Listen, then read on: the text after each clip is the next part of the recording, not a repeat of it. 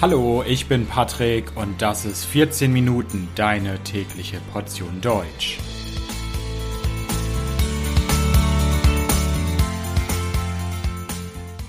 Folge 39 Ludwig van Beethoven. Hallo, hallo und herzlich willkommen zu einer neuen Folge von 14 Minuten. Ich hoffe, dass es euch gut geht. Was hört ihr eigentlich für Musik? Was ist euer Lieblingsgenre? Hört ihr lieber Popmusik? Hört ihr Rockmusik? Mögt ihr deutschen Hip-Hop vielleicht? Oder mögt ihr vielleicht klassische Musik? Wenn ihr klassische Musik mögt, kennt ihr ihn auf jeden Fall. Ludwig van Beethoven. Über ihn möchte ich heute ein wenig sprechen. Ludwig von Beethoven ist weltberühmt er gilt als einer der größten Komponisten der Geschichte, hat viele, viele Stücke komponiert und überall auf der Welt, egal ob in Deutschland, in China oder Neuseeland, lernen Schülerinnen und Schüler seine Stücke. Also, los geht's. In dieser Folge bringe ich euch diesen deutschen Komponisten ein wenig näher. Ludwig van Beethovens Leben fängt schon interessant an, denn wir wissen nicht genau, wann Ludwig van Beethoven eigentlich geboren ist. Das ist nicht klar. Es gibt Briefe, es gibt Dokumente, aber es gibt verschiedene Interpretationen und es ist nicht ganz klar, wann Beethoven geboren ist. Das Geburtsdatum ist unbekannt. Wir wissen nur, wann Beethoven getauft wurde.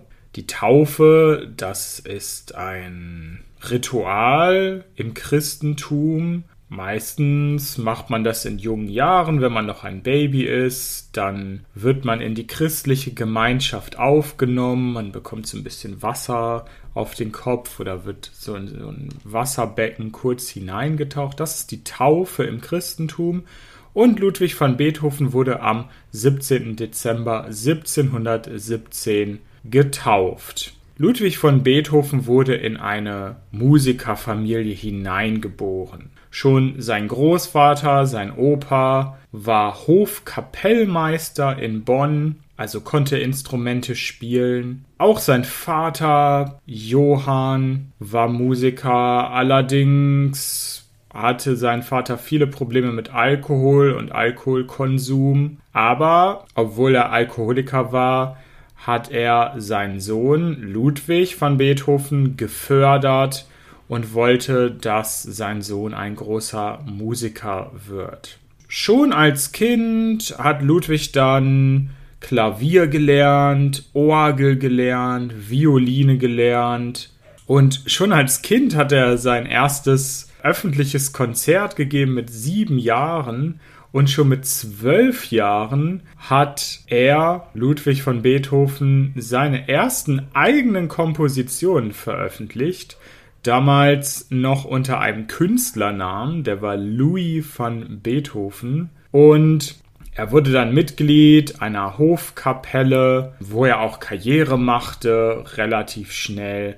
Mit 16 durfte er dann studieren in Wien, in der Hauptstadt von Österreich. Und es gibt Hinweise, dass er sogar Unterricht bei Mozart nehmen wollte. Also ein anderer großer Komponist, den ihr sicherlich auch kennt, Mozart. Bei dem wollte er Unterricht nehmen, aber das hat nicht funktioniert, denn seine Mutter Maria Magdalena ist gestorben zu diesem Zeitpunkt, als er in Wien war und er musste seine Reise wieder beenden und ja, so hat er keinen Unterricht bei Mozart bekommen. Er ist dann wieder nach Bonn zurückgekehrt, hat sich dann um seine beiden jüngeren Brüder gekümmert, um seinen Vater, der immer noch Probleme mit Alkohol hatte. Und ja, er war dann zum einen Musiker, wollte eine Karriere machen als Musiker und Komponist und gleichzeitig war er das neue Familienoberhaupt und musste sich um seine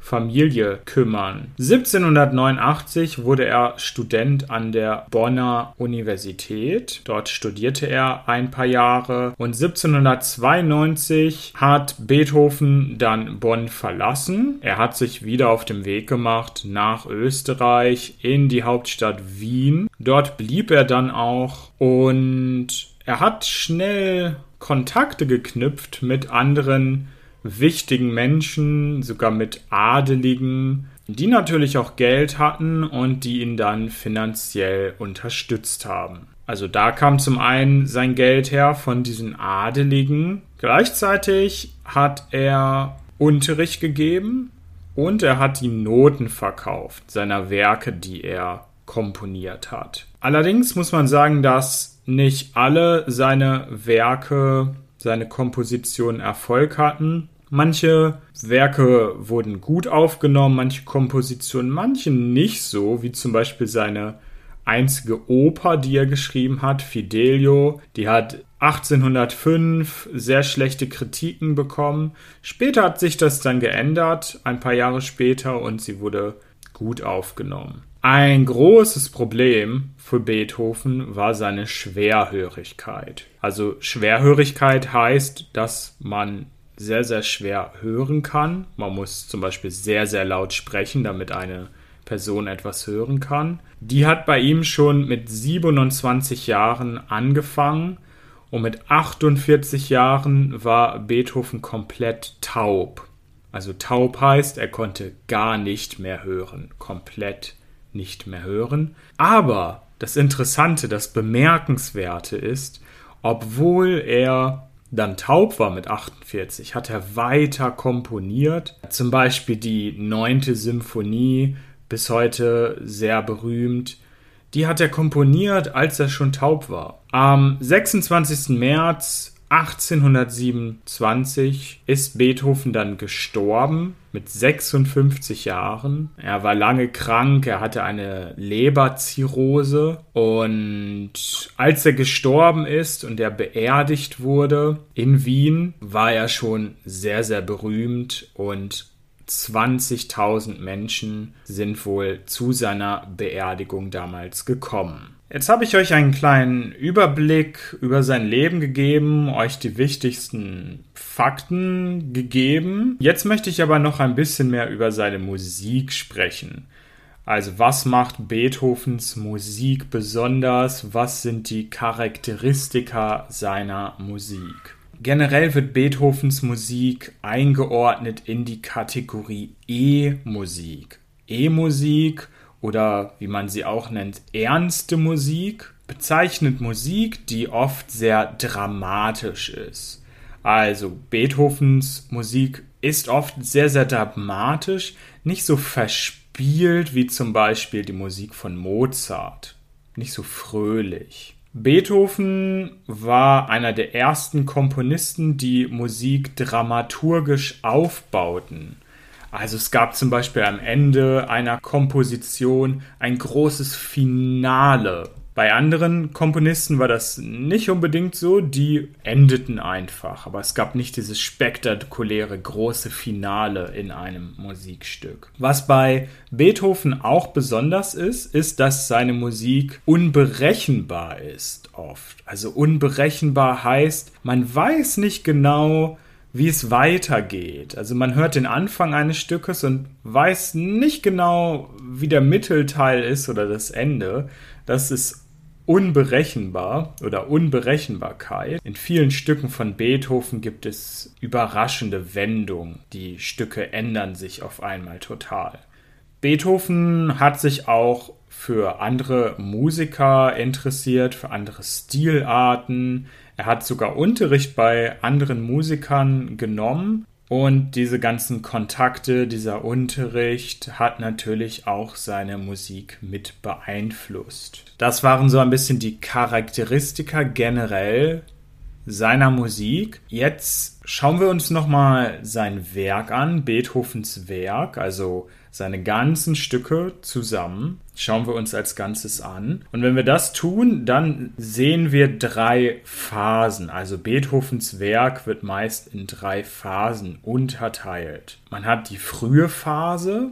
Da gibt es noch einen starken Einfluss von Joseph Haydn also ein anderer Komponist, hat ihn in dieser Phase noch sehr beeinflusst. Diese Phase endet ungefähr um 1802. Dann folgt die sogenannte heldenhafte Zeit der Sinfonien, in der er auch seine einzige Oper geschrieben hat. Und dann am Ende das sogenannte Spätwerk. Und da sind dann zum Beispiel Stücke entstanden, als er schon völlig taub war, als er gar nicht mehr hören konnte. Insgesamt hat Beethoven in seinen 56 Lebensjahren unglaubliche 340 Werke komponiert. Und da haben wir Sinfonien, da haben wir Klavierkonzerte, Streichquartette und diese eine Oper. 340 klingt erstmal sehr viel, also zumindest für mich.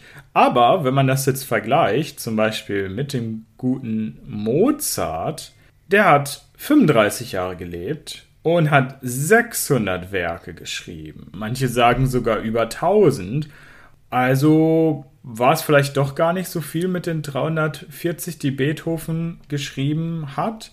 Hm, das liegt daran, dass Mozart und Beethoven unterschiedlich gearbeitet haben. Beethoven war so ein bisschen perfektionistisch, hat oft korrigiert, hat es immer wieder verbessert. Er hat auch Deadlines nicht eingehalten zum Beispiel. Das war bei Mozart nicht so, der hat oft viel spontan gemacht, hat nicht so viel korrigiert. Wie war Beethoven denn so als Mensch? Man sagt, dass Beethoven schon als Kind ein Einzelgänger war also er hatte nicht so viele Freunde, er war lieber für sich alleine. In der Schule war er wahrscheinlich nicht so oft, weil er von seinem Vater dazu gezwungen wurde, Musik zu lernen. Später hat sich Beethoven viel für Philosophie interessiert, für Literatur, auch für Politik. Und eine interessante Geschichte bei Beethoven ist auch sein Verhältnis zu Frauen. Beethoven war nie verheiratet, er hatte nie eine Ehefrau. Man spekuliert, dass er einigen Frauen Heiratsanträge gemacht hat, tatsächlich, aber die alle abgelehnt wurden. Und er hat auch einige Liebesbriefe geschrieben, die er aber nicht abgeschickt hat an eine unsterbliche Geliebte. Und man weiß bis heute nicht, wer diese unsterbliche Geliebte war, ob sie tatsächlich existiert hat oder ob es nur eine Fantasie von Beethoven war. Man sagt auch über Beethoven, dass er generell sehr launisch war, extrem launisch. Also launisch heißt, seine Laune hat sich sehr schnell verändert. In einer Minute war er fröhlich, hatte gute Laune und zwei Minuten später war er schlecht gelaunt und aggressiv. Das nennt man launisch und das war er in extremer Weise. Er hatte Hausangestellte und die haben immer relativ schnell gekündigt, weil sie es einfach nicht ausgehalten haben bei ihm. Er hat zum Beispiel auch 25 Mal in Wien die Wohnung gewechselt was auch ein bisschen sonderbar ist. Allerdings hatte Beethoven auch eine soziale Seite. Also er scheint sehr besorgt gewesen zu sein um seine Mitmenschen, um andere Menschen. Zum Beispiel hat er seine Schüler finanziell unterstützt, wenn sie Probleme hatten. Also ihr seht, Beethoven, ein sehr interessanter Mensch, mit interessanten Charakterzügen, der großartige Musik komponiert hat, die weltbekannt ist. Ich bedanke mich fürs Zuhören. Das Transkript dieser Folge findet ihr auf www.14minuten.de natürlich kostenlos. Vielen Dank. Bis bald. Ciao, ciao.